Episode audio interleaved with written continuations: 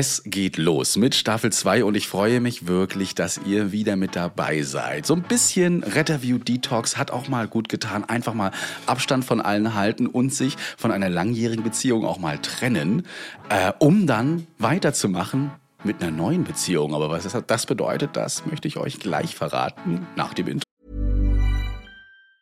Ever catch yourself eating the same flavorless dinner three days in a row? Dreaming of something better? Well, HelloFresh is your guilt-free dream come true, baby. It's me, Kiki Palmer. Let's wake up those taste buds with hot, juicy pecan-crusted chicken or garlic butter shrimp scampi. Mm.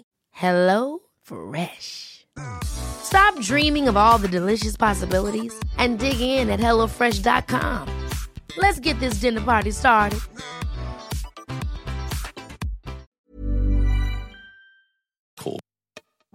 Retterview Staffel 2 Gedanken, Wissen und Spaß aus dem Pflasterlaster. mit Notfalltaxi und Sammy Splint.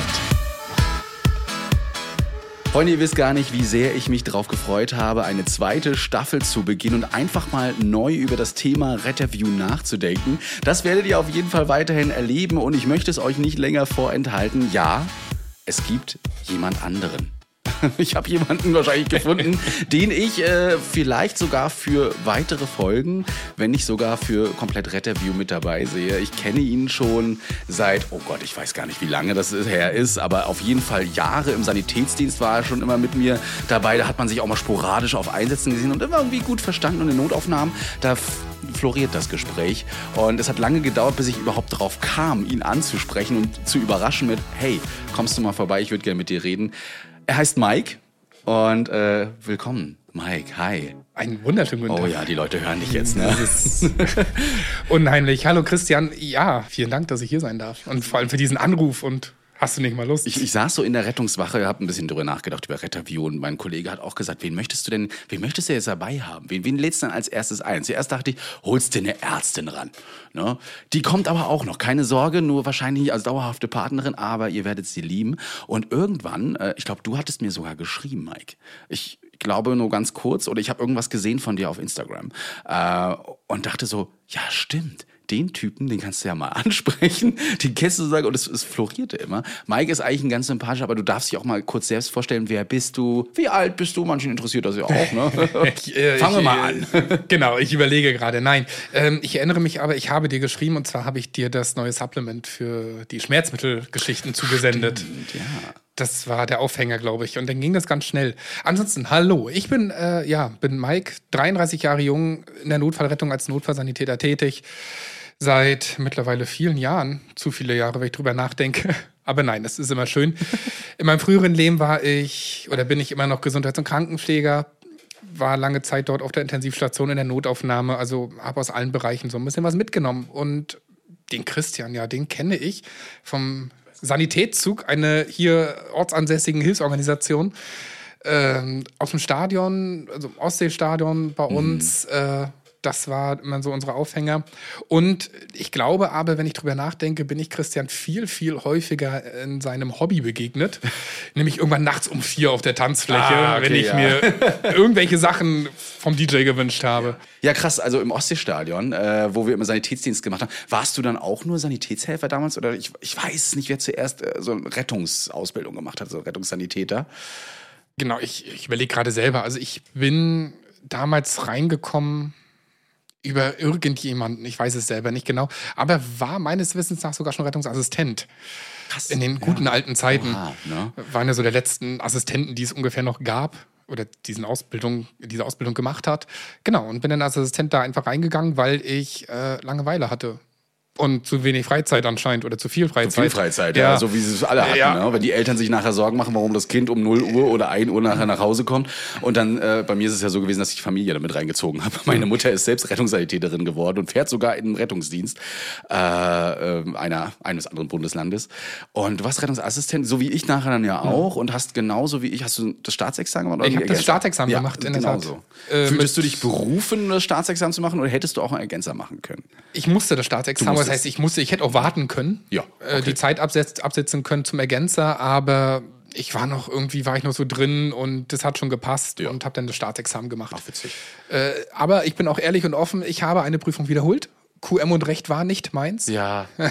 Ja, ist kein Problem. Aber, der QM-Beauftragte findet das in Ordnung. genau. Weiß, was du meinst. Das hat nicht mehr gepasst in meinen Kopf. Aber beim zweiten Anlauf habe ich sie auch bestanden. Ach, herrlich, ja. Nee, das ist auch so. Ich war, ich war selbst erstaunt, dass ich alle Prüfungen sofort bestanden habe. Ich hätte es nicht gedacht. Ich dachte so, mindestens drei Prüfungen, Christian musste wiederholen. Und davon wahrscheinlich auch eine schriftliche. Und dann kommt der andere und sagt so, ja, nö, machst du so. Da war ich schon ein bisschen stolz drauf. Aber krass, also äh, ich kann es verstehen. Du bist mittlerweile auch Praxisanleiter. Wie lange schon? Oha. Ähm, auch seit einigen Jahren. Also ich habe die genauen Zahlen nicht im Kopf. Ich hätte mich mal besser vorbereiten sollen. äh, aber doch schon seit einigen Jahren. Also ich, wenn ich jetzt drüber nachdenke, habe ich bereits äh, vier Prüflinge in den Abständen so durch die Prüfung gebracht bis hin zur Prüfung. Bis jetzt haben auch alle bestanden. Na Gott sei Dank, ja. Bewerbt euch jetzt bei Mike. Bringt euch durch. Genau. Ja. Nein, ähm, ja, man macht das lange und gerne vor allem. Ja, das ist, finde ich, super. Das ist ja immer noch so mein Ziel. Notfallsanitäter habe ich jetzt gemacht. Jetzt muss ich noch meine zwei Jahre, anderthalb Jahre abwarten, bis ich dann selbst mal zum Lehrpapa werden darf. Aber ich glaube, das macht, macht einen schon stolz. Darüber reden wir gleich mal, weil ich glaube, das interessiert die Leute auch so ein bisschen gerade im, im, im Sinne der Ausbildung für den Notfallsanitäter. Wie läuft das da so?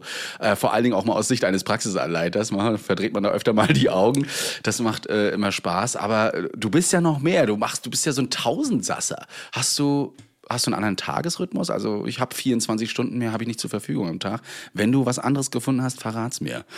Ähm, witzig, mein bester Freund hat damals in das äh, Abiturbuch, wo wir über andere Leute schreiben mussten, einfach mal reingeschrieben, äh, dass mein Tag deutlich mehr als 24 Stunden hat. Also ich war damals immer schon so drauf, wollte irgendwie mal so betrachtet auf jeder Hochzeit tanzen, wollte alles ausprobieren, um mhm. endlich das Richtige für mich zu entdecken.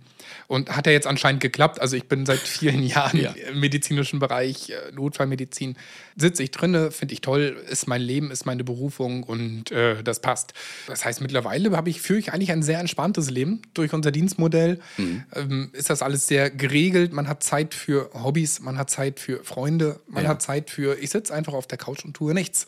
Ich, äh, um dich mal zu ergänzen, der Mike, der, der fährt auch noch in der Feuerwehr, ja, auch auf dem Land. Ja, er ist übrigens auf einer Landwache, was es spannend macht in diesem Podcast, ja, weil wir jetzt hier einen Stadtretter gegen Landretter haben und hier wahrscheinlich gute Vergleiche ziehen können. Euch freut es natürlich auch immer, wenn zum Beispiel äh, so eine Land versus Stadtrettung Videos kommen. Also wir werden darüber wahrscheinlich noch ganz häufig reden. Es wird auch noch heute vorkommen. Da gibt es eine oder andere Einsatzgeschichte auf jeden Fall mal mit reinpacken. Äh, und Du bist sogar, man könnte sagen, politisch ein wenig tätig, also Rettungsdienstpolitisch. Ja, in dem Sinne bin ich ein stellvertretendes Mitglied im Landesbeirat des Rettungsdienstes. Okay. Sprich, ich habe jetzt primär, sitze ich da nicht so doll drin, sondern vertrete quasi den Kollegen, der dort das mhm. Mitglied im, äh, in der AG Fortbildung ist, wenn er mal verhindert ist. Beziehungsweise ja. wir besprechen uns auch, wenn er Themen einbringt, wie sehe ich das? Wie sieht er das? Wie sieht dieser, dieses ganze Gremium das?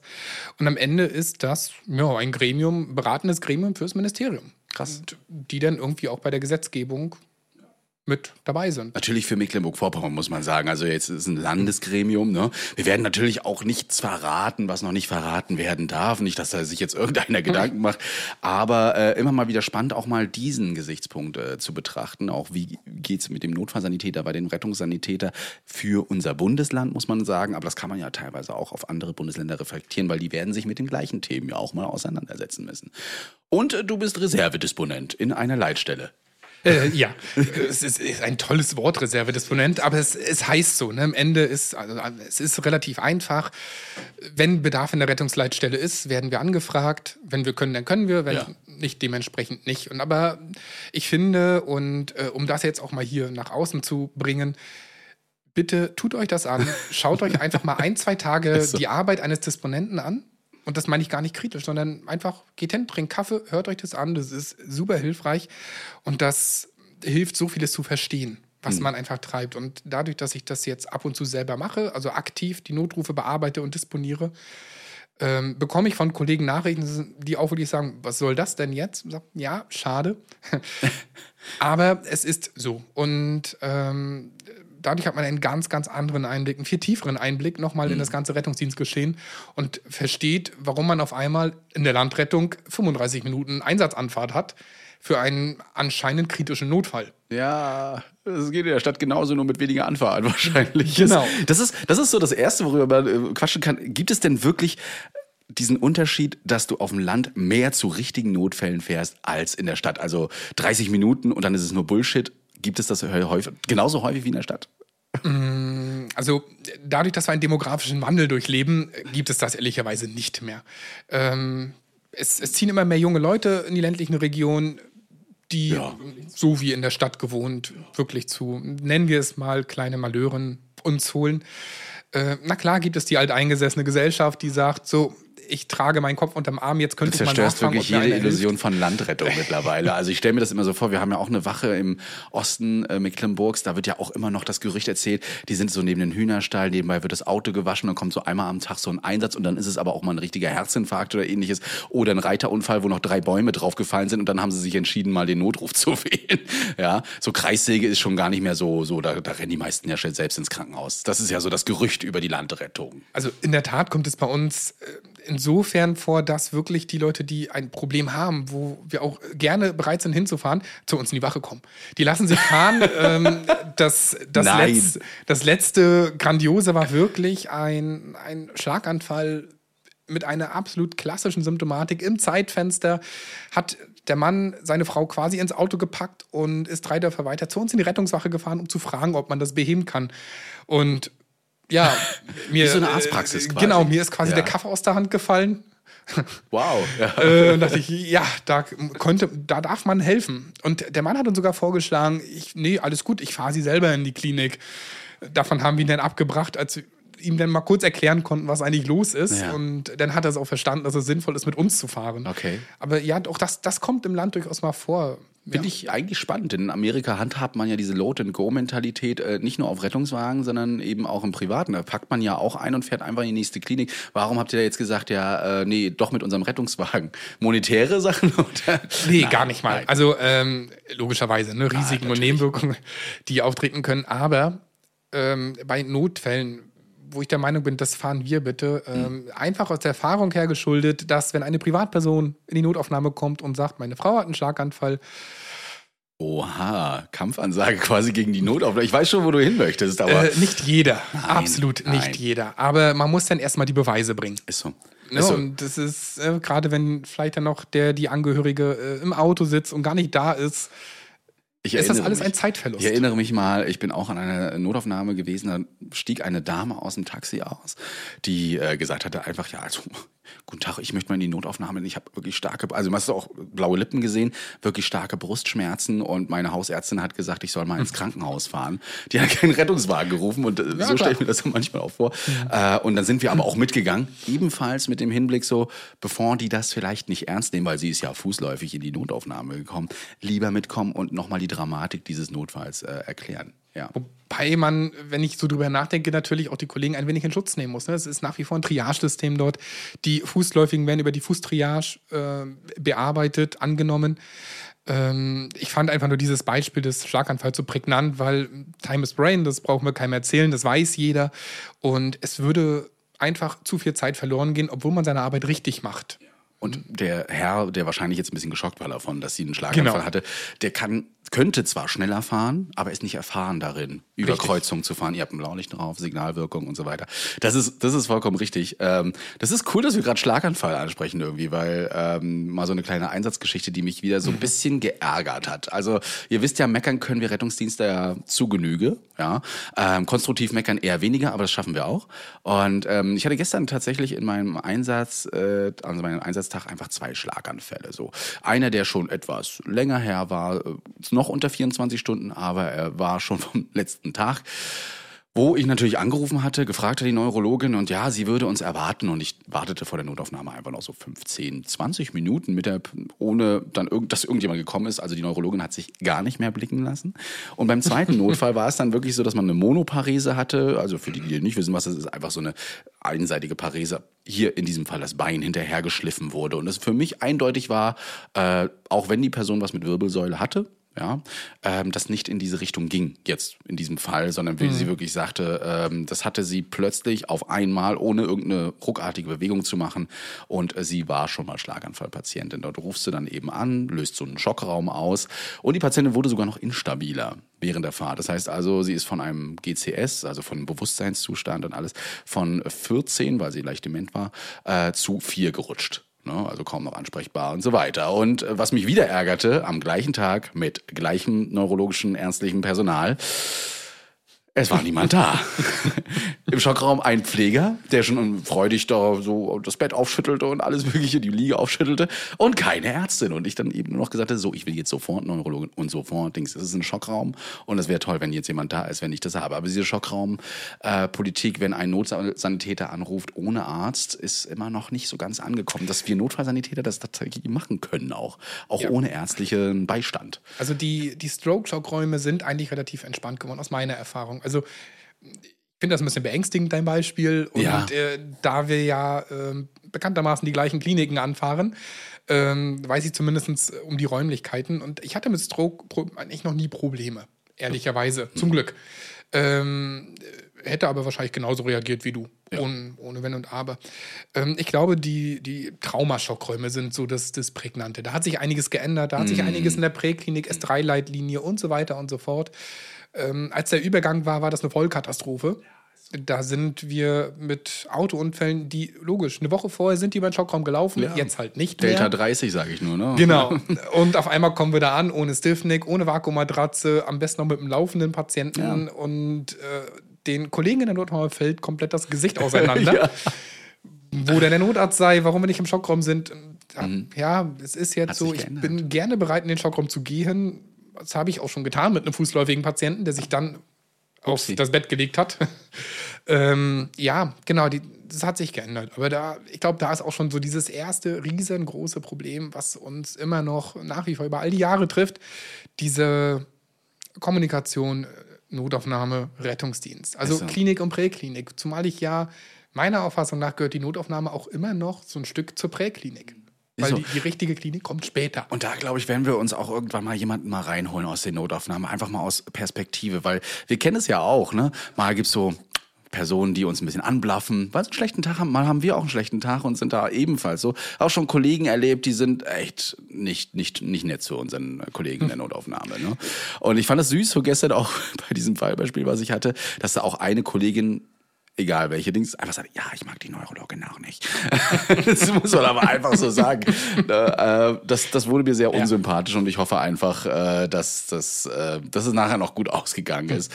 Aber ähm, super spannend mit den Notaufnahmen und gerade den Leitsätzen. Wir hatten das nämlich auch, eine Patientin, die instabil wurde im RTW, wir abgeschätzt haben, fünf Minuten brauchen wir bis zur Klinik. Das heißt, wir rufen uns jetzt keinen Notarzt dazu. Wir kriegen das auch so gehandelt ne, und äh, haben einen Schockraum ausgelöst und man dort auch angekommen ist, ja, tut mir leid, aber ohne Arzt bekommt ihr keinen Schockraum. Und da ist uns alles aus dem Gesicht gefallen. Da haben wir gesagt, das kann, das kann nicht wahr sein. Und das ist dann noch ein zweites Mal passiert. Äh, und seitdem wurde das dann anders geregelt, also über andere Stellen. Aber ähm, ja, da müssen wir, da müssen wir wirklich drüber reden und da können wir auch gerne ein bisschen aufklären. Manche hören das ja auch aus den Notaufnahmen, von denen wir reden. Habe ich auch schon gehört. Und äh, ich, ich fand es äh, super, also um da mal ein bisschen aus dem Nähkästchen zu plaudern, ich habe dann meine ärztliche Leitung angerufen, gefragt, wie ich jetzt vorgehen soll. Dann hat sie gemeint, ich möchte mal bitte den, ne, den, den ASO-Arzt sprechen dort, äh, den ich auch gut kannte und habe dann auch den Stationsleiter dort äh, mit, mit reingezogen und habe gesagt, hey, ich möchte kein Beef, ich möchte das einfach nur konstruktiv geklärt haben, warum das so ist und dass da auch Aufklärung betrieben wird. Und ich bitte euch, wenn ihr mit den Kollegen sprecht, sagt bitte nicht, ja, der hat jetzt gepetzt und der war total aufgebracht, sondern wir wollten einfach nur wissen, warum das so gelaufen ist, wie es gelaufen ist, wie die Leitlinien da sind. Und ich habe ja noch gehofft, mit denen mal zu quatschen. Und manchmal denke ich so, oh, wenn ich, wenn ich die, die Personen sehe, die das gesagt haben, na, bist du jetzt sauer, weil ich das gepetzt? Aber ich musste einfach darüber reden. Ne? Ich bin da auch so ein Konstruktiver. Ich weiß nicht, wie, wie, wie du da so tickst. Auch. Und ähm, ich verstehe auch deinen Weg, dass du Mhm. gesagt hast, okay, ich nehme jetzt die nächste Instanz. Äh, und das ist, glaube ich, das Grundsatzproblem. Ne? Also auch wenn man, äh, ich finde ja immer Gespräche toll, die beginnen. Der Klassiker, ich bin ja kein Rassist, aber. Ah, ne? ja. Also Grausam. Bei, bei, bei dir, Ich bin ja nicht ausländerfeindlich, aber. Genau. Oder bei dir jetzt eben, ich möchte keinen Streit, aber. Ja. hm. Ja, doch, du möchtest Streit. Punkt. So, nein, Quatsch. Nein, ich möchte einen guten Aber, Austausch. Ja. Genau. Und das, das ist, glaube ich, das Grundsatzproblem, dass wir ähm, die Zuflucht bei der nächsten Instanz suchen, was ich verstehe, was ich genauso machen würde, Ja. ehrlicherweise, weil nur die irgendwie die Kompetenz hat, zu einem Gespräch zu zwingen. Hm. Aber auf einmal bist du der Buhmann, weil dein Name, also nicht dein Name, sondern der Name der betreffenden Person taucht auf einmal auf, ist ja in der Regel irgendwie immer nicht so produktiv. Ja. Und ja, da müssen wir in unseren Gedanken mal ganz, ganz Mhm. entspannt bleiben und auch einfach sagen, ich habe es einmal erlebt, ähm, das war nicht ich, da hat sich aber der Notarzt mit dem aufnehmenden Arzt dermaßen angefetzt, Ja. dass mein sehr alteingesessener Kollege erfahren gesagt hat, so, ihr beide geht jetzt mal raus und sprecht euch aus. Oh. Grandios. Finde ich cool. Es hat funktioniert. Ja. Der Patient war nicht gefährdet, alles war gut. Äh, die beiden sind rausgegangen, haben sich die nächsten drei Minuten auch noch angeschrien und dann haben sie sich auf einmal ausgesprochen und sind am Ende Hand in Hand gefühlt äh, wieder in die Klinik gegangen. Und so kann es auch laufen. Ja. Bei uns eben auch diese Schockraumproblematik, dass wir hier eben einen STEMI hatten und äh, dementsprechend der Herzkatheter angemeldet werden musste mit Notarzt. Wir hatten Notarzt auch dabei tatsächlich. Und ähm, durch, Neu durch Ivena, was jetzt bei, uns- bei uns in Mecklenburg-Vorpommern ja auch verpflichtend auf jedem Rettungsmittel sein muss und auch angemeldet werden darf, äh, haben wir diesen Herzkatheter-Alarm wohl auslösen wollen, aber darauf wird in gewissen Kliniken nicht so geachtet. Wir dachten dann natürlich auch, dass unser Arzt, der dann auch aus derselben Klinik kam, das weiß und äh, weiß, wie die, das Protokoll ist. Der stand dann vor einer, vor einer Dame, die wir zusätzlich rufen vom Herzkatheter, die uns erstmal ja, angefetzt hat vor der Patientin, äh, wer denn hier nicht auf die Idee kam, mal einen Herzkatheter zu alarmieren. Sie würden jetzt hier 30 Minuten brauchen bis und so weiter. Und dann stehst du so da, möchtest dann mit ihr diskutieren, aber hier geht's jetzt erstmal um das Leben des Patienten. Und Ja. dann sagst du, wir, wir vertagen das auf eine andere Stelle. Dann ist diese Person aber schon wieder weg und du hast leider nichts geklärt. Ja, Genau. Ärgerlich manchmal. Riesenproblem. Ja, ne? und dementsprechend wendet man sich dann auch mal so an solche Stellen. Und äh, das fand ich spannend. Also gab es irgendwie mal so einen Einsatz, der für dich prägend war, weil du vielleicht mal auch einen Fehler gemacht hast. Also ich mache auch immer wieder Fehler. Mir- oder nicht Fehler in, in dem Sinne, wie könnte man das denn beschreiben? Wo du gemerkt hast, da muss ich noch mal nachlesen. Das äh, hätte ich jetzt nicht gedacht. Das äh, hat dich doch ausgemacht als Notfallsanitäter nachher, dann äh, in, in, jede, in jeglicher Hinsicht im Einsatz. Ähm, ja, mir ist, mir ist sogar einer irgendwie insofern im Kopf geblieben, der eigentlich absolut nicht dramatisch war. Okay. Ähm, es war eine stinknormale RTW-Einweisung vom Hausarzt mit dem Stichwort. Schon schade, dass es Ich eigentlich stinknormale Einweisung Ja. durch einen Hausarzt heißt, nur mit RTW. Genau, aber so, so war ja die Primäralarmierung. Also es war eine RTW-Einweisung, es stand irgendwie Tachykardie drauf. Ähm, und dann So, dieser. ich dachte, da stand drauf Nee. stinknormale Einweisung. Nein. ja, das könnte man auch mal schreiben. Egal. Äh, und dann dieser Zusatz 35. Schwangerschaftswoche. Und aus irgendeinem Grund wurde ich stutzig. Aber ich wusste nicht, warum ich stutzig war. Und das ist, ähm, ich habe zwar Bauchgefühl, aber mein Bauch verrät mir leider nicht an alles. Vor allem nicht, wenn er Hunger hat. Und es war so ein Tag, ich hatte Hunger und kam nicht dazu. Und ähm, genau, wir sind dann da hingekommen. Die Hausärztin, total lieb, hat uns das entspannt übergeben und habe diese Frau da gesehen, äh, hochschwanger und wirklich mit Panik im Gesicht. Also jetzt nicht, oh mein Gott, was passiert mit mir, sondern irgendwie Angst. Und klar, wir haben sie dann zu uns ins Auto geholt. Ähm, uns wurde ja eine Tachykardie übergeben und die Ärztin kriegt es nicht in den Griff. Deswegen bitte einmal äh, in die Gynäkologie beziehungsweise in den Kreissaal fahren, weil 35. Woche kann man 35. die Woche, ja. Prioritäten an den Kreissaal setzen.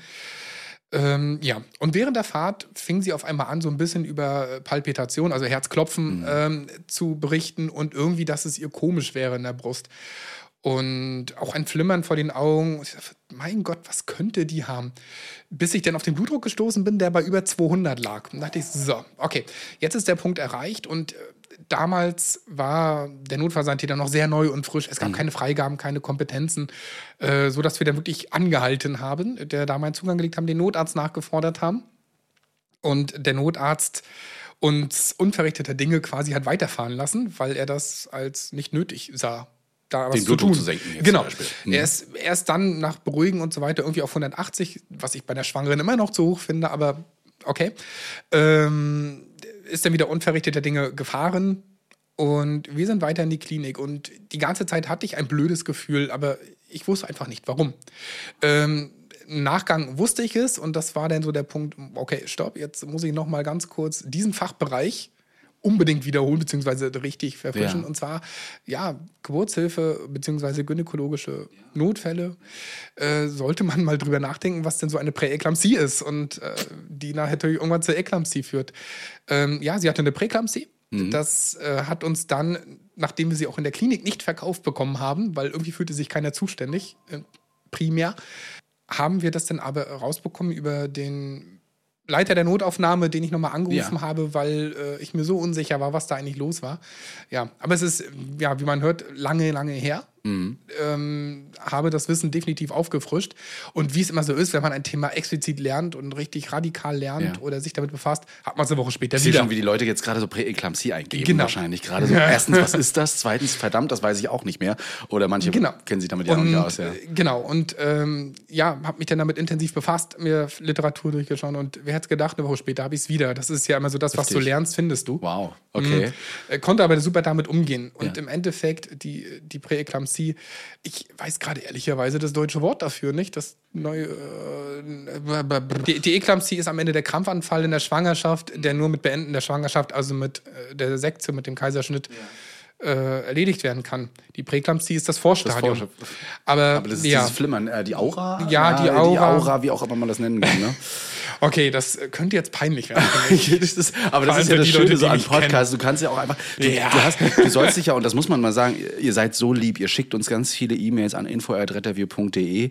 Äh, ihr könnt den Mikey übrigens auch mal was fragen, der hat auch so eine E-Mail-Adresse, die heißt dann einfach mike.retterview.de. Äh, da wird es dann draufgeschickt, ob er antwortet, ist eine andere Sache oder wir behandeln das einfach im nächsten Thema. Ihr schreibt uns ja auch so, hey, ihr müsst euch mal mit dem beschäftigen und im Rettungsdienst sollte noch da und darüber geredet werden und das sollte auch noch fortgebildet werden und wenn ich jetzt dies und jenes noch habe, dann müsst ihr das auch noch wissen. Also man erwartet mittlerweile sowohl von Polizei als auch vom Rettungsdienst, äh, dass die immer mehr über irgendwas Bescheid wissen und zum Beispiel gab es einen Fall, der wurde uns per E-Mail geschickt. Da wurde über einen dissoziativen Anfall geschrieben. Übrigens eine häufige Anfrage, die wir bekommen, ob wir über dissoziative Anfälle Bescheid wissen. Und ähm, wie das ausgegangen ist und was da passiert ist, erzählen wir euch gleich nach einer ganz kurzen Pause.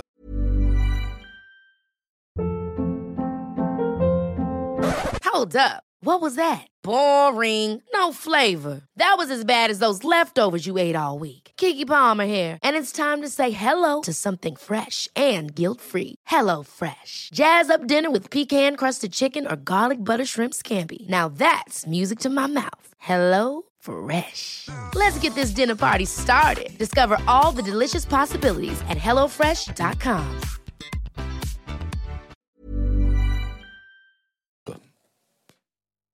Schluss mit Pause. Wir wollen weitermachen, um euren Spaziergang weiterhin zu füllen. Oder was ihr ja auch immer gerade macht. Vielleicht hört ihr uns auch gerade im KTW, im RTW, im NEF. Ich weiß ja auch, äh, es hören ja einige Notärzte aus Rostock und Umgebung mit zu. Schöne Grüße an Greti an dieser Stelle, die immer wieder gerne auch viel mit mir diskutiert. Ich weiß nicht, kennst du sie auch? Wenn ich den richtigen Namen wüsste, dann. Ich glaube, also sie heißt auf jeden Fall so und ich werde den vollen Namen jetzt aber nicht nennen. Auf Instagram heißt sie so, aber auch eine, eine Ärztin, die viel mit mir diskutiert, äh, was das angeht. Im positiven wie auch im negativen Sinne äh, oder kritischen Sinne, finde ich auf jeden Fall nicht schlecht. In diesem Fall hat sich jetzt äh, gerade, nee, nicht in diesem Fall, nochmal. Quatsch. Ich habe ja gerade von einem Fall erzählt, der mir beschrieben wurde mittels ähm, Screenshots, wo das Ganze erzählt wurde. Und zwar äh, eine, eine unserer, unserer Fol- Followerinnen, die hat einen dissoziativen Anfall gehabt, hat sich im Zuge dieses dissoziativen Anfalles draußen auf der Straße wohl vor ein Polizeiauto geworfen, was stand oder sehr langsam gefahren ist, äh, bis der Anfall wohl so richtig ausgeprägt war. Und äh, die Polizisten sind ausgestiegen und haben erstmal verdutzt geguckt, sich teilweise sogar bisschen das Lachen verkneifen müssen, weil es wohl sehr, sehr interessant aussah, sehr spannend, sehr witzig vielleicht sogar aussah für diejenigen, bis sie gemerkt haben, okay, das, das ist hier nicht gespielt, das ist keine, keine Verrückte, ja, sondern die hat tatsächlich einen Notfall. Und darüber hat sich jetzt aber unsere Followerin aufgeregt, dass die Kollegen das erstmal nicht sofort gesehen haben von der Polizei, muss man sagen. Und selbst im Rettungsdienst dort nicht sofort auf das Ganze eingegangen wird, weil sowas nicht immer im Rettungsdienst vorkommt. Vor allen Dingen beschäftigt man sich im Rettungsdienst auch mit dissoziativen Anfällen. Nicht so häufig, eher dann doch mit dem epileptischen Anfall. Da muss man sich dann, muss man auch differenzieren. Und was man dagegen tun kann. Ne? Sie meinte eben auch, warum haben die nicht gleich Ammoniak-Richampullen mit rausgenommen und das eben vor die Nase gehalten? Das kann durchaus helfen. Ja, ich glaube, letzten Endes hat sie nachher sehr viele Antiepileptika bekommen von Arzt und Notfallsanitäter und das hat alles nicht so gewirkt. Du schon mal sowas gesehen? Nein, in der Tat nicht, aber ähm, Ja. spannend zu hören. Also zum einen muss ich denn doch mal die Kollegen der blauen Zunft. Der blauen Zunft. Sie ja. sind ja mittlerweile überall blau. Ja, auch, auch in Bayern. Auch in Bayern.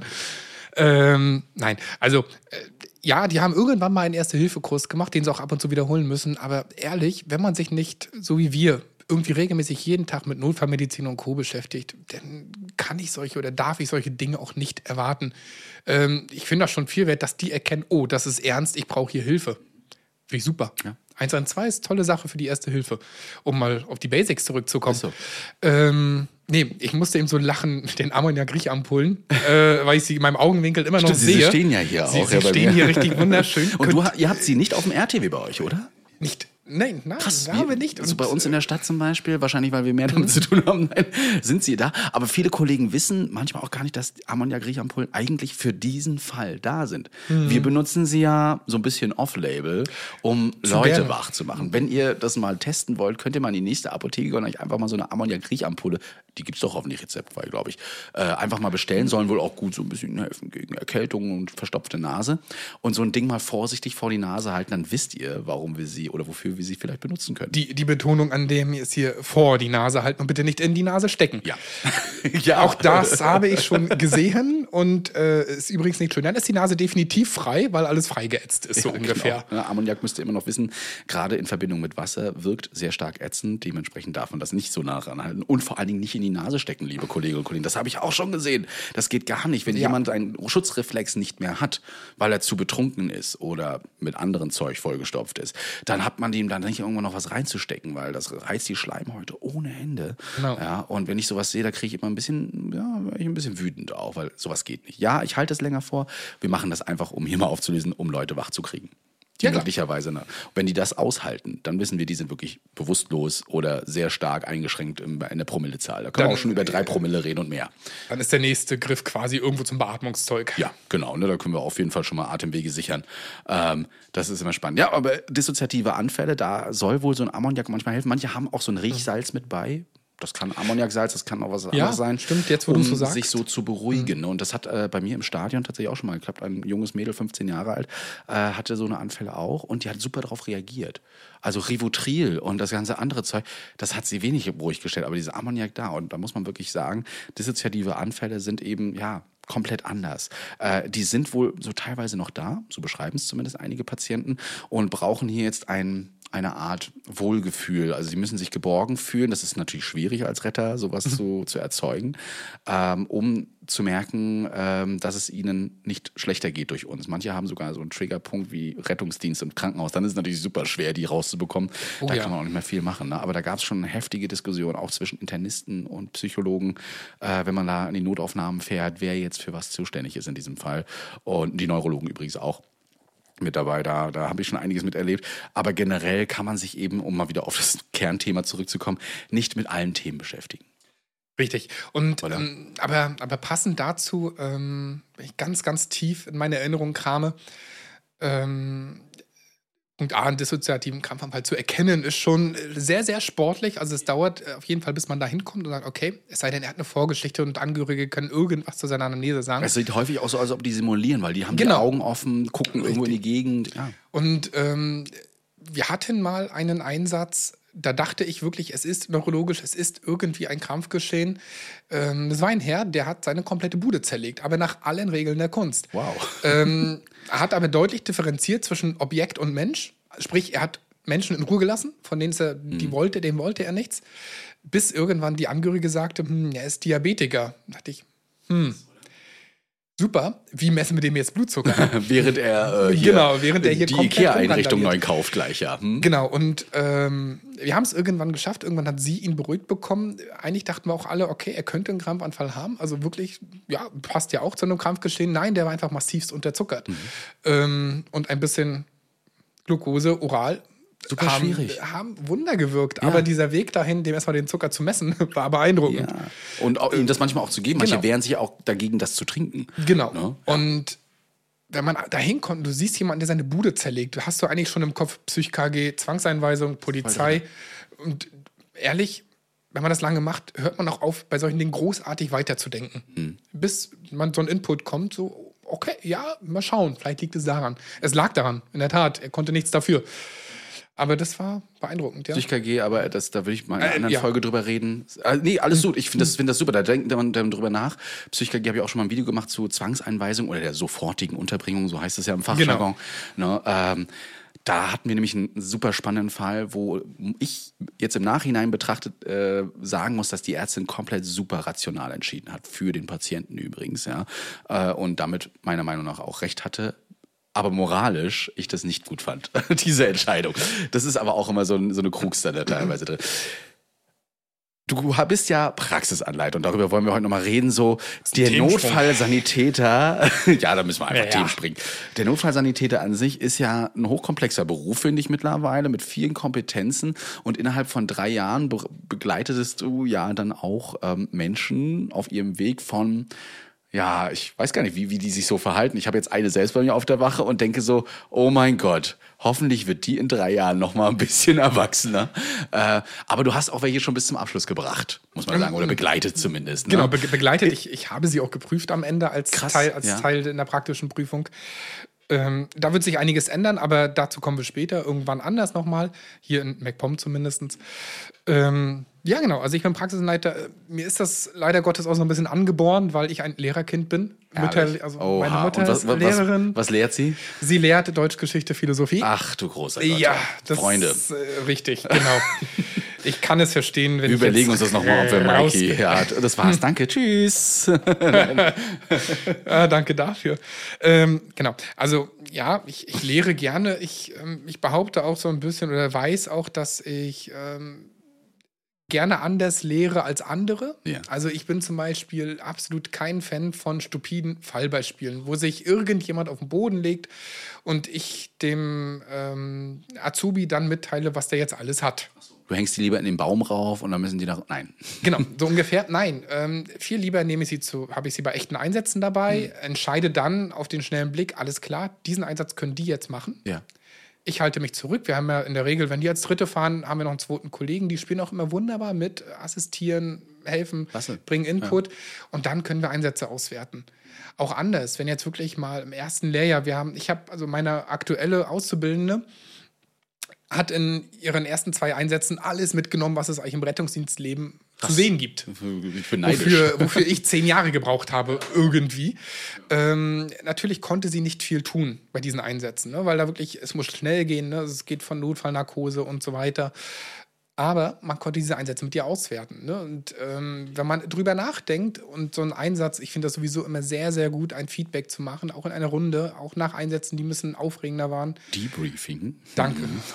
Tolles Wort, ja. Ja, absolut. Nein, aber es ist, es ist richtig. Ähm, und da fallen einem so viele Dinge auf. Und äh, was ich auch den Auszubildenden versuche mitzugeben, man kann es nie perfekt machen. Man wird irgendein Detail im Einsatz immer finden, ja. wo man sagt, hey, das hätte man anders machen Und vor allen können. Dingen vor sich selbst teilweise auch nie recht Genau. machen, glaube ich. Ne? Dann findet immer was, wo man, ah, da hätte ich vielleicht noch schneller anders reagieren können. Ja. Ich finde, genau das ist der Ansporn, den wir haben sollten. Ne? Also, dass das Lernen des Berufes oder der, der notfallmedizinischen Aspekte nicht mit Abschluss der Prüfung endet, Ja. sondern bitte immer weitergeht. Oh mein Gott, war das jetzt moralisch. Aber hast du, hast du dir auch oder äh, auch schon mal gedacht, so bei jemandem, never ever schafft er das? Oder die? ähm, Du hattest jetzt noch nicht so viele, ne? Jetzt, ja, wir, wir haben ja viele Auszubildende bei uns im Betrieb. Okay, ja. ja. also wir haben, die haben immer einen zuständigen Praxisanleiter, deswegen sehe und kenne ich ja alle. Äh, ja, aber ja, in der Vergangenheit gab es sehr, sehr wenige, aber es gab sie, die gesagt nee, das, das wirkt nicht, wird nichts, beziehungsweise sollte bitte auch nichts werden. Und das ist, um Gottes Willen. sollte vor allen Dingen. Ja. Oha. Und das ist. Und um Sie Gottes- trotzdem ja, geworden? Nein. Ah, Okay, Es gut, lag aber nicht an mir. Gleich mal ganz richtig. kurz, es lag nicht an mir, Okay. um mal hier mich aus der Schusslinie zu nehmen. ähm, das meine ich jetzt auch nicht daran, oh mein Gott, den mag ich nicht, oh mein Gott, der hat nichts drauf. Das, das, am Ende ist das alles eine Lernsache. Also man, man kann alles lernen, wenn man es will. Ähm, es hat sich aber zumindest bei dem einen sehr schnell herausgestellt, dass er nicht für diesen Berufszweig geeignet ist. Und das hat er zum Glück irgendwann selber erkannt. Und manchmal spielt dann ja auch so ein bisschen Murphy, Murphys Gesetz, eine, eine entscheidende Rolle und bringt einem auch die Einsätze, die einem dann aufzeigen, okay, nein, das ist doch nichts für mich. Und zum einen natürlich, ja, das belastet einen, man muss dann auch gucken, aber es hat ihn wirklich dazu gebracht, nee, ich gehe in eine andere Richtung. Und ich mochte den, der war total in Ordnung und der war irre fleißig. Ja, dem fiel das Lernen schwer, aber der war wirklich fleißig. Das musstest du jetzt auch so sagen. Nee, nein, war er wirklich. Nein, es war er wirklich. Ja, und schön. ich finde das auch ähm, unfassbar schwer, solchen Leuten mitzuteilen. Überleg dir das. Und äh, muss da so an eine meiner Lieblingsserien aus der Jugend denken. Scrubs finde ich klasse, Oh ja. als, als JD quasi seinem Studenten erzählt, geh mal lieber Kekse verkaufen. Übertrieben jetzt. Am Ende ist er ja, glaube ich, im Café da gelandet, in der, in, im Sacred Heart. Ähm, finde das unfassbar schwierig, weil man entscheidet ja trotzdem irgendwie über den weiteren Lebensweg. Also man entscheidet nicht, aber man gibt ja gewissermaßen einen Input. Ja, das, das, glaube ich. Äh, vor allen Dingen, dass du, also ich, ich liebe es auch zu lernen, deswegen bin ich schon seit meinem 18. Lebensjahr Erste-Hilfe-Ausbilder. Ist jetzt noch kein Praxisanleiter für Rettungsdienst, aber macht immer wieder Spaß. Ich äh, habe letztens auch wieder einen Erste-Hilfe-Kurs seit langem mal gegeben. ähm, mit teilweise meinem Partner mit drinne, seiner Mutti, also meiner Schwiegermutter quasi, aber eben auch anderen aus äh, dem ländlichen Bereich, ähm, aus allen möglichen Gefilden. Das, das ist sowieso nochmal immer äh, witzig, weil, wie gesagt, mein Partner hört sich ja die ganze Zeit immer irgendwelchen Rettungskram an, wenn wir das hier so im Studio machen. Ähm, aber das, das, das macht irrsinnig Spaß. Und bei manchen denkst du auch so, oh mein Gott, hoffentlich haben, nehmen die jetzt hier irgendwas mit mit, wenn die da immer nur so eingeschränkt sitzen und einfach nichts machen wollen. Ne? Und ähm, Ah, wir haben ja nur eine Azubine, deswegen weiß ich schon, worüber wir reden, aber wir haben darüber geredet und ich habe sie auch mal gefragt, ob ich darüber ein bisschen ein, zwei Sätze verlieren darf. Ähm, am Anfang dachte ich auch so, oh mein Gott, ist sie noch so, so, so, so, so naiv. Naiv einfach. Ja. Ja, das ist, das ist oft so. Naiv nicht in Form von, die rennt in jede Falle rein, sondern ähm, aufgeregt, ja, und alles. Und wir werden jetzt hier die Welt retten. Machen wir teilweise auch.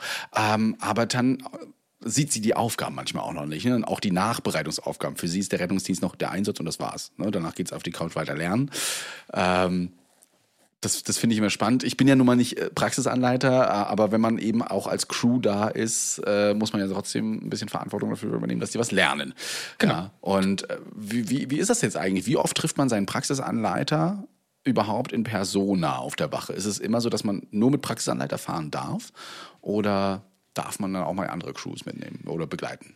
Also schlussendlich sollte es der Anspruch sein an einen Lehrbetrieb, ähm, ja, die Azubis fahren immer mit Praxisanleitern. Das ist aber aus ganz verschiedenen Dingen gar nicht möglich. Ja. Ne? Und ähm, das ist auch okay, dass das nicht möglich ist, weil ich in meinem Arbeitsbereich, also in, in meiner Firma, dort, wo ich arbeite in der Wache, hervorragende Kollegen habe, die eben auch nicht Praxisanleiter sind, aber eben immense Erfahrung haben, immenses Wissen und auch die Leute mal mit an die Hand nehmen, Ja. auch wenn sie kein Praxisanleiter sind. Das finde ich auch total okay, weil Praxisanleiter ist am Ende ein, eine Weiterbildung, die weit über 200 Stunden fasst, ähm, mit der du die ganz viel Kommunikation, Auswertung, Prüfungen, wie Ja. mache ich was, wie stelle ich Fallbeispiele dar und so weiter und so fort. Aber am Ende bist du noch kein Lehrer. Ja. Das ist so schlussendlich. Ne? Und ähm, man muss sich auch dessen bewusst sein, dass man auch rechtlich durchaus interessante Verantwortung übernimmt. Mhm. Vor allem, wenn man mit den Auszubildenden im dritten Lehrjahr als Zweite fährt. Also wenn, die, wenn man noch einmal zu zweit da ist, weil dann trägst du alleine für alles die Verantwortung. Krass, oder? Ja, ähm, man kann damit umgehen und es funktioniert auch gut. Also Ja. es ist netterweise noch nichts passiert.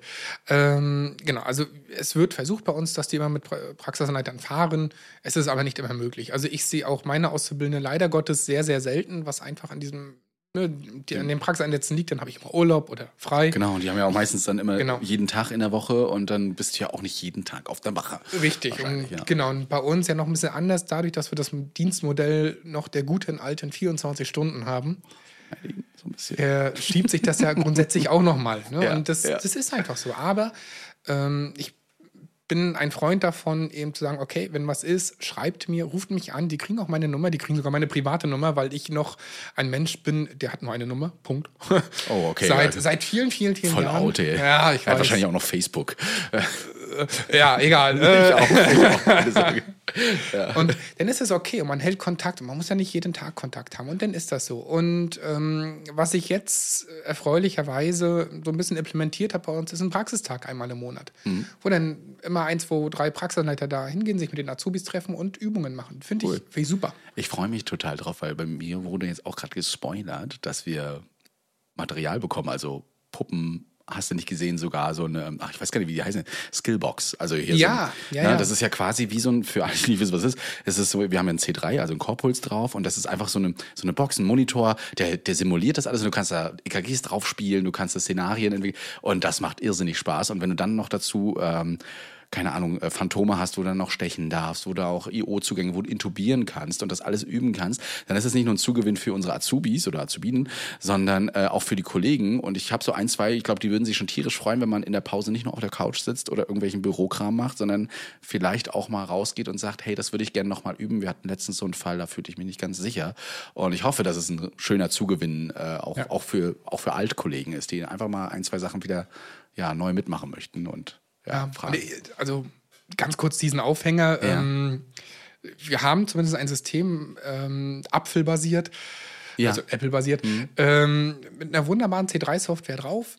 Die einen haben das Gerät, der Instructor oder der, der einfach jetzt den Einsatz quasi von außen managt, äh, kann da alles Mögliche einstellen. Finde ich eine tolle Sache. Ich glaube, die hatten wir auch in unserer Schule. Ja. Ich glaube, ich kenne die. ja. Hm. Das, das riesengroße Problem an diesen ganzen Geschichten, Skillboxen und Co. Und ich sehe es jedes Jahr in Fulda auf der großen Messe, sind die Gelder.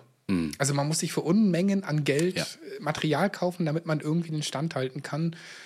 Äh, Jetzt werde ich wieder politisch, aber nee, das kann es nicht sein. Ah, doch, wir sind ja immer ein bisschen politisch Ja, genau. Podcast, ne? ja. Und ähm, ich glaube, das ist so ein Riesenproblem, dass man auch wirklich, wenn man ein bisschen woanders hinschaut und denkt so, krass, ich verstehe, warum ihr nur ein Medikament freigegeben habt. So böse das manchmal klingen mag. Und das ist, trotzdem sind das super Notfallsanitäter, aber die haben einfach nicht die Möglichkeiten, den Rahmen, sagen, wir machen jetzt hier immer krasse Weiterbildungen. Wie ist das für dich als Praxisanleiter? Du bist ja dann noch mehr drin in dem Schulischen. Ne? Also als ich mein Staatsexamen gemacht habe, war ich auch so, ja stimmt, ja, wir haben ABCDE-Schema, wir haben ja die UPQRS, wir hatten ja Sampler, alles Mögliche.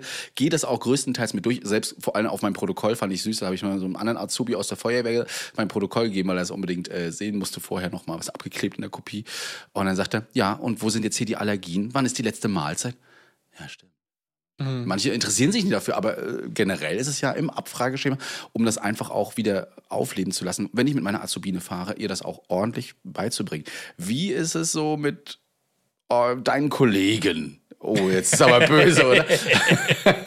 okay, sagen wir mal im Allgemeinen, was ist deine Angst bei den älteren Kollegen, die vielleicht einen Ergänzer gemacht haben, die aus dem Rettungsassistenten und wir beide wissen, wie der Assistent teilweise lief äh, in den Schulen und wie wir damit gearbeitet haben. Ja, die Erfahrung macht alles. Bis heute wunderbares Werkzeug. Super, ne? Also die meisten haben überlebt. Genau. genau. Aber äh, denkst du dir manchmal auch, oder ist man da teilweise auch ein bisschen drüber, dass man sagt, oh Herr Kollege, jetzt hätten wir aber auch mal anders machen können. Das macht man normalerweise anders. Oder äh, reißt du dich zusammen und Ich, bist einfach happy, ich, dass es äh, gut ging? genau. Was, was heißt also. Das ist auch böse jetzt. Das ne? ist absolut böse. Deine Kollegen hören dich wahrscheinlich gerade, denken sich so, was genau. wird er jetzt sagen? Aber, aber dazu glaube ich zwei, zwei Dinge. Ne? Also, ähm, wenn man jetzt sagt, okay, man ist ähm, noch jung, motiviert und Co., Dinge zu lernen, ne? Dinge dann sagt man, hey, ich übernehme die Teamführung. Und ehrlich, das passt wunderbar. Ne? Denn es ist wirklich bei denen, die jetzt einfach sagen, ich möchte langsam Ruhe haben, dann sind die die Assistenten des Ganzen. Und dann ist das so. Ähm, das funktioniert wunderbar im Einsatz.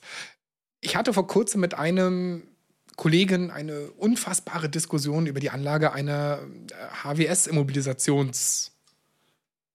Biene? Danke. Eine Zervikalstütze. Eine Zervikalstütze, genau. Ein, ein Stiffneck oder eine Halskrause für die, die nicht ganz so bewandert sind. Ja. Und äh, um das hier mal ganz, ganz kurz rauszuwerfen, ich hasse dieses Teil. Ja. Punkt aus Ende. Warum? Ähm, weil auf meiner letzten Weiterbildung, äh, die ich hatte, das war eine sehr, sehr schöne Weiterbildung, für die werde ich garantiert Werbung machen irgendwann, Ja. wenn ich es darf, ähm, wurde uns mal vor Augen geführt, dass von den 24, 28 Teilnehmer nur eine Teilnehmerin das Ding korrekt angelegt hat. Ah, okay, Und krass. Du Ja. hast gehört, ich sage Teilnehmerin, ich war es nicht. Ja. Ähm, das war natürlich so eine ganze Komplexsituation im Auto sitzend, Mhm. ähm, von der Körperstatur nicht ganz einfach, weil wenig Hals und so weiter.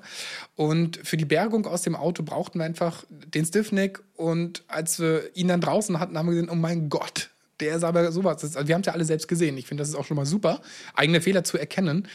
Ähm, und wir haben so viele andere Möglichkeiten. Also klar, man braucht für ganz bestimmte Sachen braucht man einen Stiffneck, Punkt. Ja.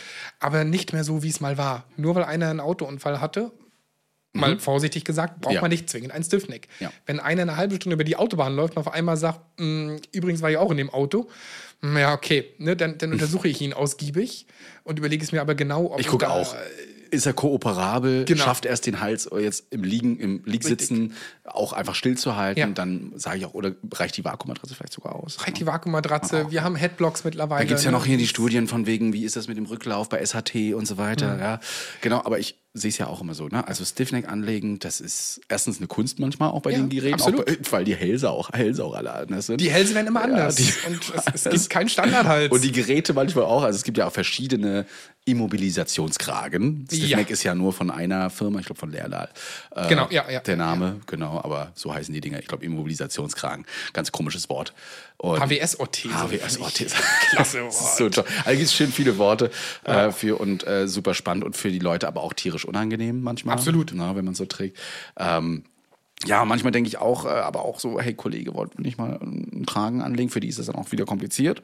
Ne? Und dann gehst du durch die Nexus-Kriterien, das darfst du ja gar nicht erzählen, wenn du Nex- Nexus noch anfängst, ai, ai, ai, ne? dann kommst du an und diskutierst du noch in der Notaufnahme über dieses, also diese Stiffnecks oder die, diese Kragen sind einfach überall in aller Munde und jeder ist sich irgendwie anderer Meinung, ob man das Ding anlegt oder nicht. Ja, Ne? absolut. Ärzte, Chirurgen, schieß mich tot, Neurochirurgen und äh, die Notfallsanitäter und Rettungsassistenten. Hm. Aber eben zurück zu dieser Diskussion. Wir haben diskutiert ähm, und mir wurde immer gedroht, äh, noch auf dem Weg in die Klinik, oh mein Gott, du wirst jetzt Ärger kriegen. Ja, ja, genau. Ne? Es, es war eben wirklich der Fall. Wir wurden als zweites Rettungsmittel nachgerufen zu einem Unfall, war einfach ein zweiter Beteiligter da war, der jetzt Schmerz am Schlüsselbein hatte aufgrund seiner Gurtmarke. Also Ja. alles gut, finde ich richtig. Eine Du super hattest auch schon mal so einen Fall? Schön. Hm, bin gespannt. Ähm, der Kollege hat eine, an dieser Stelle sehr, sehr junger Kollege, ich bin mir sicher, der hört diesen Podcast, Mhm. äh, weil er da auch total motiviert ist, Feuerwehr und Co. Schöne Grüße, er ist voll Kritik. Äh, nein, eine Weltklasseübergabe gemacht hat. Kritik. Eine Weltklasseübergabe gemacht hat des Patienten, der war fertig versorgt, der hatte einen Zugang drin, also war alles schön. So, nichtsdestotrotz ist jetzt mein Patient, ich untersuche ihn jetzt, habe das zusammen mit einem Auszubildenden gemacht. Wir waren uns relativ schnell einig, der läuft hier eine halbe Stunde schon durch die Gegend, hat absolut gar keine Anzeichen für irgendeine HWS-Schädigung, sondern so wie es aussah, hat er wahrscheinlich entweder eine, Klavier also eine Schlüsselbeinfraktur oder, naja, zumindest ist da irgendwas. Ja. Weshalb er mal in der Klinik vorgestellt werden sollte. Also war meine Entscheidung, meine für mich verantwortliche Entscheidung, ich lege keinen Stiffening an. Hab das dokumentiert, ähm, Thema Dokumentation, naja, und dann ging das Streitgespräch los auf dem Weg Ja. ähm, zur Klinik. Zu meinem absoluten Glück, weil ich irgendwann wirklich Angst hatte, oh mein Gott, der Patient hört das mit. Der Patient war unserer Sprache nicht mächtig. das, das war grandios. Wo Sprachbarriere einfach mal auch positiv zu Richtig, werden ist. weil man kommt dann leider so in das Problem, hm, haben die überhaupt eine Ahnung davon, was sie da tun? Ja. Und ja, also um es aufzuklären, das ist alles gut gegangen. Die Ärztin war total glücklich und hat nichts dazu weiter geäußert. Ich habe es auch nochmal übergeben. Pass auf, aus dem und dem Grund habe ich keinen Stiffnick umgelegt. Fand sie okay, fertig. Und ich habe ihn trotzdem irgendwie schonend, liegend, einfach Find ein bisschen anmodelliert, fertig. Und alles war gut. Aber das sind so, so Kleinigkeiten, die auf einmal Streitgespräche hervorrufen. Beeindruckend. Finde ich gut, was das bei dir so ausging, weil bei mir ähnlicher Fall übrigens, auch Mhm. mit Klavikularfraktur, also mit Schlüsselbeinfraktur, äh, genauso rumrennend und unsere Entscheidung fiel dann auch, er ist kooperabel. Wir legen ihn zwar auf eine Vakuummatratze, das ist richtig. Genau. Ja, äh, saugen die ab und so weiter, aber ansonsten hat er sich darauf eingelassen, wir bleiben so. Und äh, leider endete es in der Notaufnahme im Schockraum, da endet es, äh, dann nicht so gut, weil die zuständige Chirurgin da doch ein bisschen freigedreht ist deswegen. Ja, man muss es einfach nur so bezeichnen, weil ich fand das absolut übertrieben. Ich habe es eher ordentlich begründet und selbst der Schockraumleiter hatte gesagt, ja, ist vollkommen in Ordnung, Christian, hast du alles in Ordnung und eine Übergabe war gut und das kann man super verstehen. Und sie musste es drauf anlegen, einen Stiffneck anzulegen, jetzt in der Notaufnahme. Der Patient hat sich dafür herzlich bedankt, indem er dann plötzlich mal ausgeholt hat mit der Hand und ihr beim Anlegen eine gescheuert hat, weil der Schlüsselbein tat weh. Und solange wir daran nicht rummanipuliert haben, brauchte er auch kein Schmerzmittel oder ähnliches. Ne, das war alles in Ordnung. Und ja, Was soll ich dazu sagen? Und ich muss sagen, mit dem Rücken zu ihr gedreht mit einem leichten Grinsen bin ich aus diesem Schockraum dann gegangen. ich finde, ähm, also das, das werdet, also gerade die Rettungsdienste, die hier zuhören, werden es wissen und werden es kennen. Und dieses leidige Thema Stiffnick, ja, nein, Fragezeichen.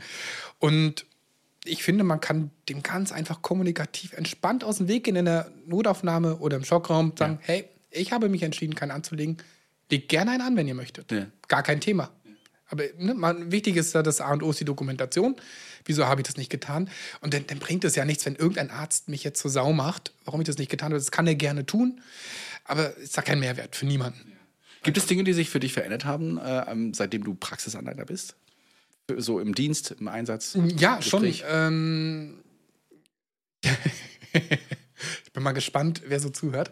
Ähm, ja, schon. Also, Also, ihr müsst Bike mal beobachten. Er guckt immer nach oben und denkt so: Sage ich das jetzt? Kann ich das jetzt sagen? Es hören einige zu. Nein, das ist, ist ja okay. Und ich bin auch sehr offen. Willkommen in meiner Welt. Das ist grausam, wenn das genau. immer andere hören und die wissen ganz genau, ich komme morgen in die Notaufnahme oder heute Nacht. Ja. Also, was, was ich mir wirklich antrainiert habe, ist, bei allen Dingen genau hinzugucken. Und mittlerweile bin ich sehr gut darin, Dinge mitzubekommen und auch eigentlich alles zu sehen. Und das finden einige Azubis immer, oh mein Gott, wie hast du das gesehen? Ja, ich sehe alles. alles Sagst du das gut. deinen Kollegen, die schon ausgelernt haben, auch manchmal? Nein, nein, nein. Du frisst Also das ist- rein, dann so manchmal. Genau. Ja. Hm. Oder wenn ich jetzt, logisch, wenn ich mit den Kollegen nur zu zweit fahre, mit voll ausgebildeten Kollegen, besprechen wir das im Einsatz. Wir sind, wir sind wirklich ein toll, nochmal betonen, wir sind ein wirklich tolles Team. Ich meine das übrigens auch so. Äh, Schön. Ne? und ähm, das funktioniert am Einsatz. Und wir ergänzen uns ganz, ganz viel auch ohne Kommunikation. Das, das passt alles. Genial, oder? Ne? Ja. Das, ist, das ist ein Selbstläufer und in der Landrettung finde ich auch unabdingbar. In der Stadtrettung eigentlich auch, aber man hat ja überall einen Charakter manchmal. Aber ich habe da echt Glück mit meinem Team. Und genau, also ich, ich sehe sehr viel, gerade wenn die Azubis sind und auch wenn die Azubis als Zweite fahren, lasse ich die in der Regel den Einsatz leiten und ich sage dann immer, hey, du machst es, delegiere mir bitte was. Ich bin dann auch wirklich so, dass ich mich da hinsetze und nichts tue, wenn mir keine Aufgabe zugeteilt wird. Ähm, aber natürlich zuhöre und mir die Umgebung angucke und so weiter und so fort. Und da fällt einem ganz viel auf und es ist unfassbar schön, wenn die auch als Dritte fahren und quasi herangeführt werden ans, äh, du fährst jetzt übrigens nächste Woche als Zweite, du übernimmst heute jeden Einsatz. Das ist total cool, sich den Einsatz von außen anzugucken.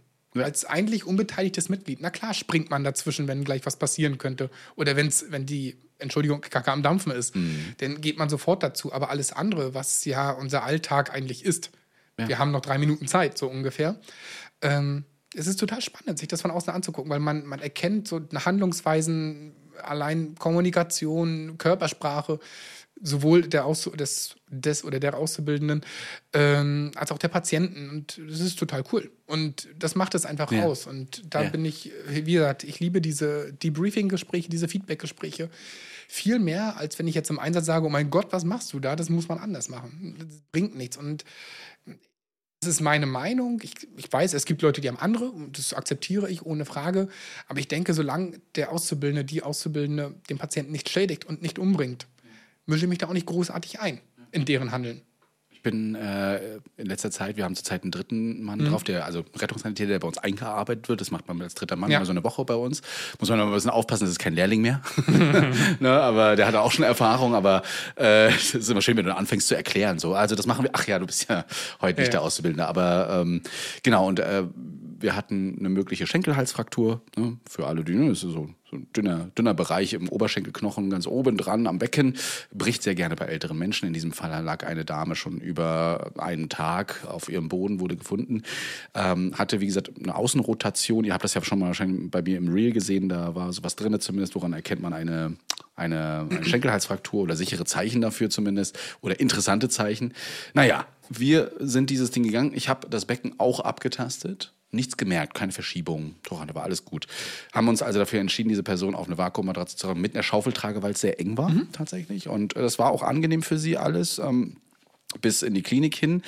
Dort Umlagerung war alles sehr unangenehm für sie. Wir haben keinen Zugang appliziert bekommen, weil sie einfach Eliquis-Venen, nenne ich das immer gerne, hatte. Also so ganz dünne Venen. Liegt nicht immer unbedingt am Eliquis, aber es platzte halt alles auf. Und dann haben wir gesagt, gut, wir fahren jetzt. Sie hatte aber irrsinnig Durst irrsinnigen Durst, ne, äh, weil sie sehr lange da schon lag. Jeder zweite Satz war, ich habe Durst, können Sie mir was zu trinken geben? Wir haben sie nur am Lappen und an der Kompresse lutschen lassen mit irgendwelchem Wasser, bis mein Kollege, der ja sagte, ja gut, jetzt haben wir die Infusion hier hängen. Folgendes, lass uns doch einfach mal diese Infusion abschneiden, also den Schlauch abschneiden. Wir nehmen unser Päckchen, Trinkpäckchen, weil sie liegt ja flach, ne, kann man es ja nicht so trinken, Gebiss hatte sie auch nicht drinne, und machen das zu einem Strohhalm. Du, das hat dir geklappt. Also das, das lernst du in keiner Schule sowas. Ja, fand ich super im Debriefing-Gespräch nachher. Äh, wurde das auf jeden Fall lobend erwähnt. und ich fand das auch super, dass man einfach äh, aus dieser Dings heraus, jetzt könnte man sagen, warum hast du sie trinken lassen? Wahrscheinlich wird sie operiert mit Schenkelhals. Ich fand das einfach wichtiger. Sie war exekiert, sie Ja. braucht was zu trinken und ich, es geht ums Wohlergehen der Patienten. Äh, es war nachher eine Beckenringfraktur. Und Aber kein ja, Oberschenkelhals. ja, aber anscheinend ja ein bisschen stabil, sonst hättest du was genau, gemerkt. Vollkommen, vollkommen. Ne? Sie war Also- auch, sie war auch ne, so hemodynamisch alles stabil. Äh, sie hat mit uns die ganze Zeit gequatscht, gescherzt sogar ein bisschen. Ne? Die Schmerzen waren dann nicht mehr so stark. Aber äh, nachher haben die Kollegen und du merktest dann, wir haben das uns das Röntgenbild angeguckt. Ich zeige dir das nachher noch mal. Äh, und du merktest, wie die Kollegen wirklich weiß wurden. Also, Scheiße, Christian, wir hätten eine Beckenschlinge anlegen sollen. Ja, äh, da sage ich so, nee, konnte ich nicht wissen und ich weiß nicht, ob eine Beckenschlinge da nicht vielleicht sogar was hätte kaputt machen können. Wie gesagt, ich zeige es dir nachher mal im Bild. Ich kann es euch leider nicht zeigen, weil wie gesagt, im Patientendaten Ja. und Patientenbilder, aber äh, super spannend und man sieht das ja hier auch nicht.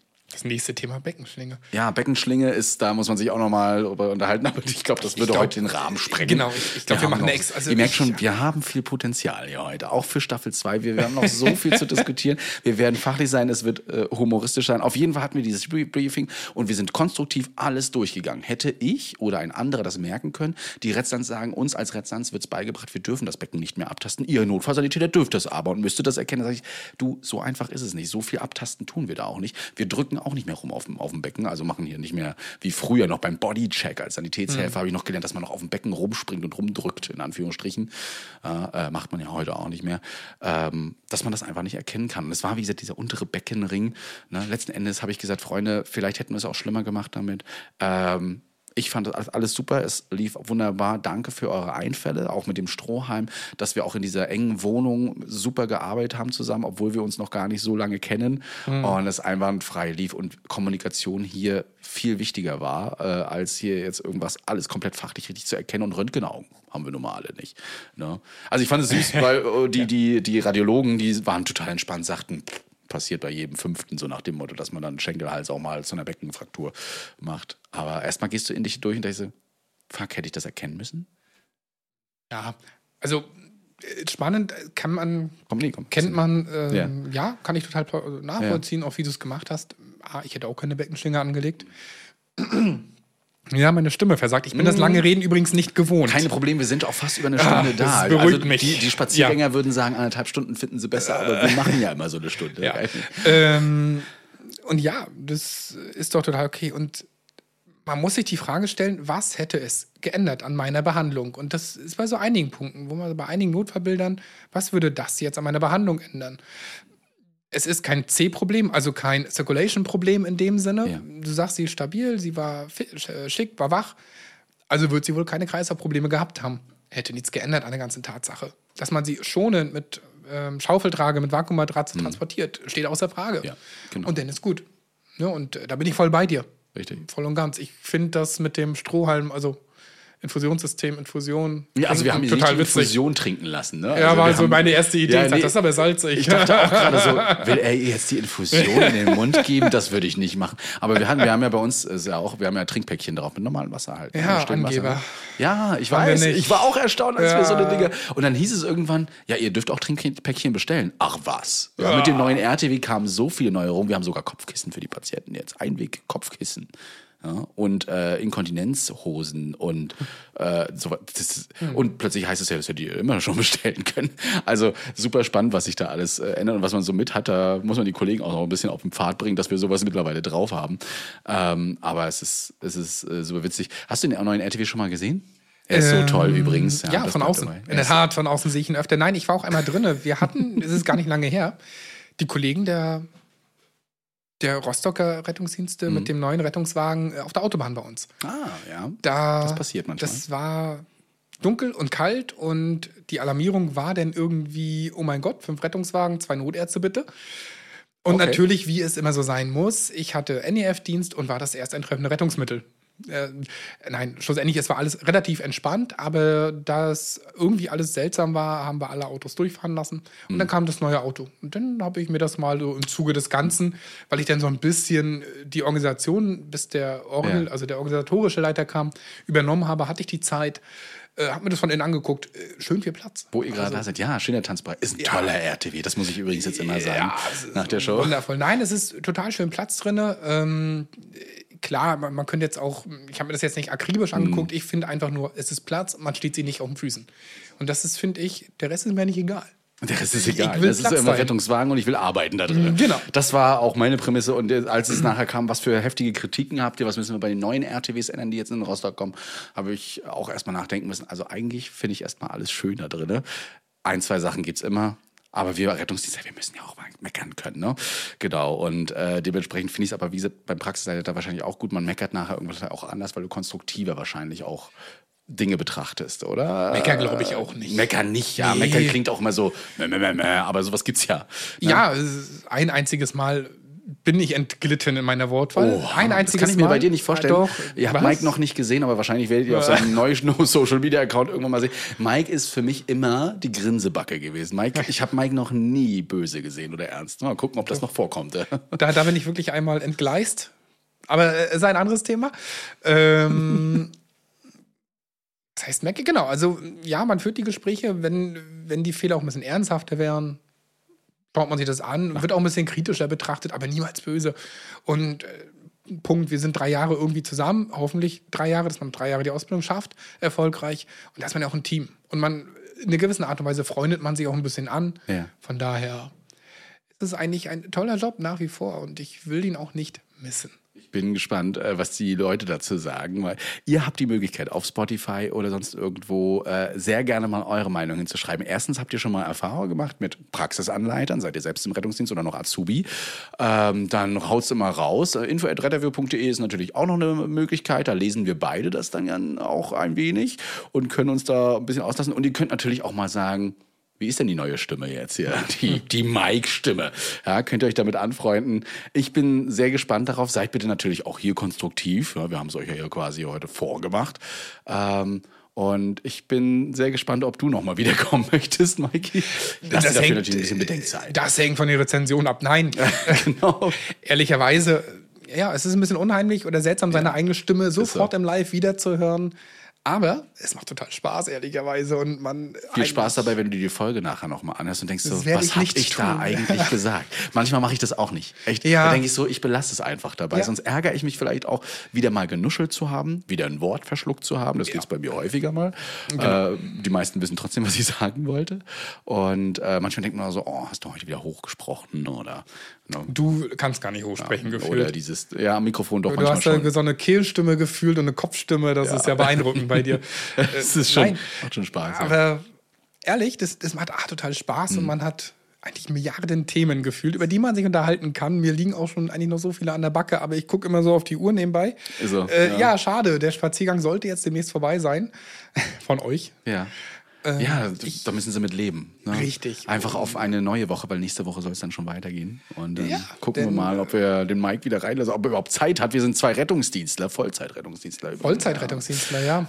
Mit Das dem Unterschied, du musst viermal die Woche, ich in der Regel zweimal die Woche. Ja, das Aber könnte für dich vorteilhaft sein, aber ich finde immer irgendwo ne, einen Platz dafür. Und Gerne, äh, vielleicht gerne. in eigener Sache, einfach weil ich es wichtig finde. Und äh, wir suchen bei uns tatsächlich im Rettungsdienst noch Leute. Nein, Mike, ich will dich nicht abwerben, keine Sorge. Äh, aber äh, wir haben ja, das äh, ist jetzt auch gerade quasi frisch und neu, äh, drei Wachen dazu bekommen, zwei NEFs äh, und eine RTW. Und wenn ihr Lust habt, dann könnt ihr euch bewerben. Ich packe euch den Link mal unten in die Shownotes rein. Äh, könnt ihr euch natürlich bewerben. Ich würde mich freuen über den einen oder anderen neuen Kollegen. Äh, wenn ihr Bock habt, könnt ihr da unten einfach mal in den Shownotes auf den Link gehen, äh, euch das mal angucken. Übrigens gibt auch eine Möglichkeit, auf dem Hubschrauber zu arbeiten. Als kleinen Anreiz. Ähm, damit habe ich jetzt quasi mein Soll erfüllt äh, an unsere Kommunikationsabteilung. Ja, mehr Werbung geht nicht. Äh, Würde mich aber, wie gesagt, auch freuen, wenn das dann da tatsächlich klappt in Rostock. Denn ähm, Personal brauchen wir alle, Fachkräftemangel gibt's auch. Und äh, cool, wenn wir das auf jeden Fall erfüllen.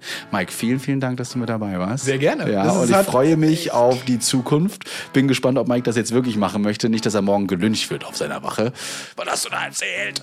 Ja, dann, dann ist es so. dann mein ist es Gott, so. ich bin da ja auch entspannt. Da steht er dann drüber. Ja, in diesem Genau. Sinne, äh, wir hören uns nächste Woche, ihr Lieben. Und ähm, wie gesagt, schreibt uns. Bis denn. Retterview Staffel 2 Gedanken, Wissen und Spaß aus dem Pflasterlaster. mit Notfalltaxi und Sammy Splint.